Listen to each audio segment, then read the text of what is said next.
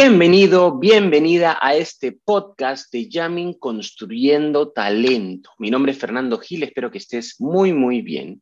Y hoy día arrancamos una nueva temporada donde vamos a hablar del tema de la cultura organizacional. Y el episodio de hoy, de lo que vamos a hablar hoy, tiene que ver con planeamiento estratégico y la cultura organizacional. Pero para eso primero hay que definir qué es la cultura organizacional. Entonces, cuando hablo de una empresa, pensamos en personas, pensamos en equipos, pensamos en oficinas, en carpetas, en sillas, en mesas, en paredes, infraestructura, de repente eh, maquinaria, eh, industria, camiones, autos que se mueven, negocio. ¿no? Y yo diría que cultura organizacional es eso que está entre todas esas cosas, el aire que se respira dentro de esa organización. La cultura organizacional está relacionada con lo que la gente hace y no hace, con lo que nos apasiona, con lo que nos conecta con la organización, con lo que nos conecta con el mercado. Entonces, la cultura organizacional tiene que estar alineada en un primer momento a la misión, visión y la identidad de la organización, porque eso es lo que manda la dirección, o sea, hacia dónde vamos a ir como organización. Y esa misión, esa dirección, eh, ya está anclada a lo que se llama los valores, porque los valores son cómo cuáles deben ser los valores que se vivan en la organización para alcanzar esa misión, visión y que finalmente genera la cultura. Y algo importante de los valores es que los valores de la organización tienen que hacer de alguna manera match, tienen que de alguna manera poder engranarse con los valores individuales de las personas que trabajan en la organización, porque si las personas tienen valores muy distintos a los de la organización, probablemente van a ir en direcciones opuestas. Entonces queremos que haya un alineamiento de valores entre los valores organizacionales y los valores de las personas. Ahora, si entramos a una definición más común sobre cultura organizacional, pues la cultura organizacional son las maneras de sentir, las maneras de pensar, el lenguaje que hay, las maneras de comunicarse y los permisos que se dan dentro de la organización, o sea, qué se puede hacer, qué no se puede hacer, al igual que el sistema de creencias de la organización. Todos esos sistemas internos que llamamos, o sea, lo que se piensa, lo que se siente, lo que se cree, el lenguajear, la manera de comunicarse internamente de las personas y la organización, tiene que después traducirse a comportamientos que también forman parte de la cultura. Pero esas maneras de pensar y de sentir y el sentido de propósito, los valores de la organización, eh, producen y generan estos comportamientos que tienen que estar alineados a los objetivos que se quiere alcanzar.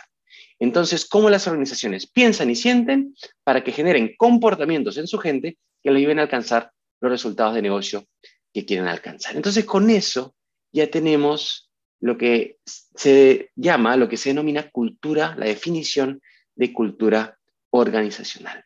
Ahora, quiero mostrarles, quiero hablarles de em, un tema muy importante que tiene que ver con el plan estratégico de cultura. Y cómo el plan estratégico de cultura se eh, deslinda, cae, cascadea del plan estratégico de la organización. Entonces, cuando hablas de planeamiento estratégico hay distintos niveles. Hay el nivel estratégico, el nivel táctico, el nivel operativo. El nivel estratégico nosotros en Yamin llamamos que son los líderes que lideran líderes, los que son responsables de generar la estrategia.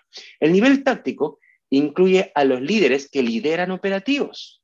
Y el nivel operativo es la gente que está ahí en el campo, que está hablando con los clientes, que está operando la máquina, que está haciendo que los servicios y productos de la organización finalmente se materialicen y se intercambien con los clientes.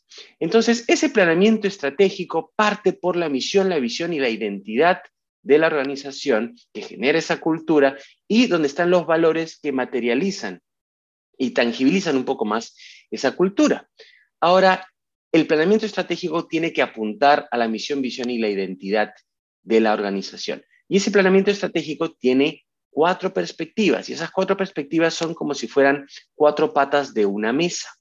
Y este planeamiento estratégico se, eh, se consolida en algo que se llama el Balance Scorecard o el tablero de mando integral, que se llama tablero de mando integral porque debería terminar en ciertas casillas, en ciertos botones, en ciertos indicadores que nos dan botoncitos este, o indicadores verdes y botoncitos o indicadores rojos. Verdes porque estamos en el camino que queremos ir rojos porque hay que hacer ajustes porque están desalineados con respecto a lo planeado, con respecto a los objetivos que queremos alcanzar.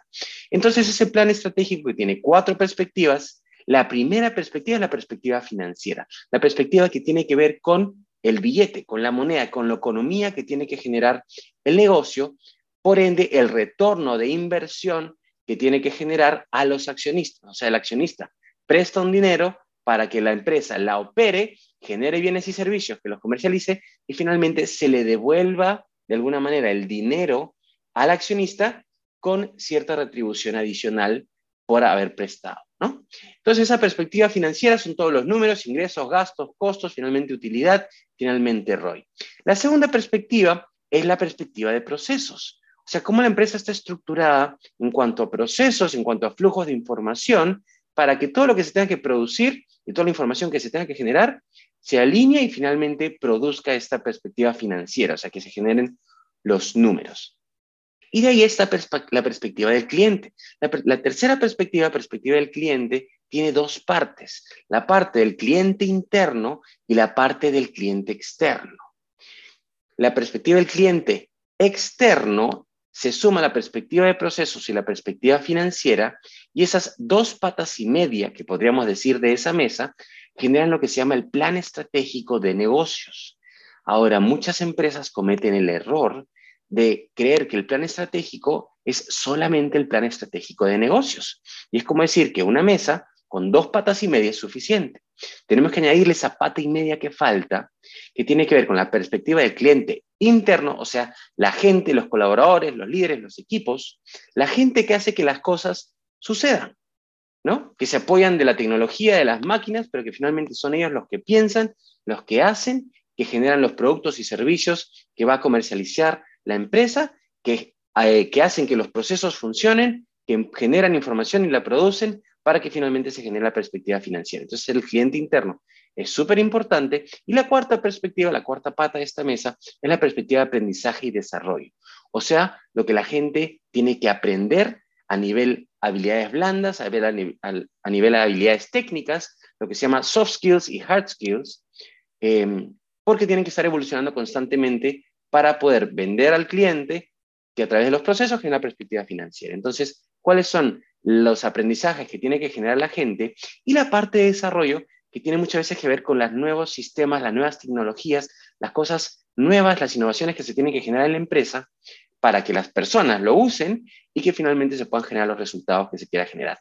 Esta pata y media de la cual estamos hablando de ahora, perspectiva de aprendizaje y desarrollo, la perspectiva del cliente interno, sumadas generan lo que se llama el plan estratégico de cultura. Plan estratégico de cultura más plan estratégico de negocio, que son esas otras dos patas y media, esas cuatro perspectivas sumadas generan un plan estratégico sólido, alineado y enfocado en generar los resultados que se necesitan. Ahora, ese plan estratégico de negocios y ese plan estratégico de cultura, sobre todo el de cultura, tiene que estar súper alineado con la organización en general con los líderes y tiene que cascadear para que todos sepamos hacia dónde vamos y cuál es la cultura que necesitamos generar para que los resultados se den. Ahora, la cultura es un poco intangible, los valores, cómo nos, cómo nos relacionamos, lo que sentimos, lo que pensamos. Entonces empieza a traducir algo más material que es el programa de cultura de liderazgo o el programa de liderazgo de la organización, donde vamos a desarrollar comportamientos específicos alineados a esos valores y esa cultura que queremos generar. Y ahí es donde sí hablamos del desarrollo de competencias organizacionales, que tienen que generar después cierto clima. Y ahí tenemos los tres indicadores más importantes de talento, de cultura, de este, recursos humanos, que son mi indicador de clima, mi indicador de competencias y mi indicador de cultura. La cultura genera que la gente se comporte de ciertas maneras y que pueda expresar sus competencias y comportarse como se necesita, y los comportamientos de las personas y de los líderes son finalmente los que genera el clima. Así que cuando hablamos de cultura organizacional, estamos hablando de 1.5 patas de esas cuatro patas, o sea, un gran espacio de lo que es el planeamiento estratégico de una organización. Y obviamente ese planeamiento estratégico después tiene que bajar a objetivos estratégicos de negocios, que se trabaja desde la agilidad con OKRs o Objective Key Results, que tienen que tener owners o líderes de iniciativas que vamos a medir también a través de KPIs. KPIs miden el pasado, OKRs miden el futuro.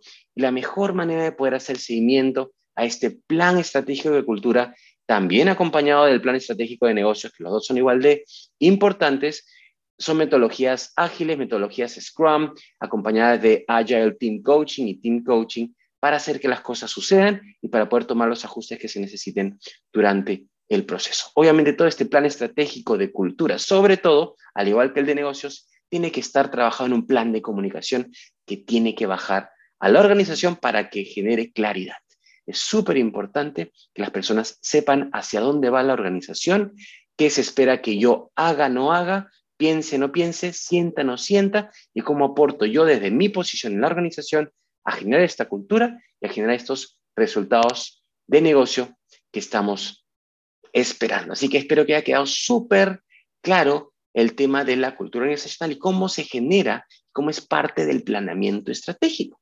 Así que gracias por ser parte de este podcast de Yamin Construyendo Cultura. Recuerden que estamos en la temporada de cultura organizacional y en este episodio hemos hablado del planeamiento estratégico y su relación con la cultura organizacional. Fui Fernando Gil, dale like a este, a este post, dale like a este podcast, compártelo con gente que crean que puedan nutrirse y aprender de esto y nos vemos en los siguientes episodios de Yamin Construyendo Talento.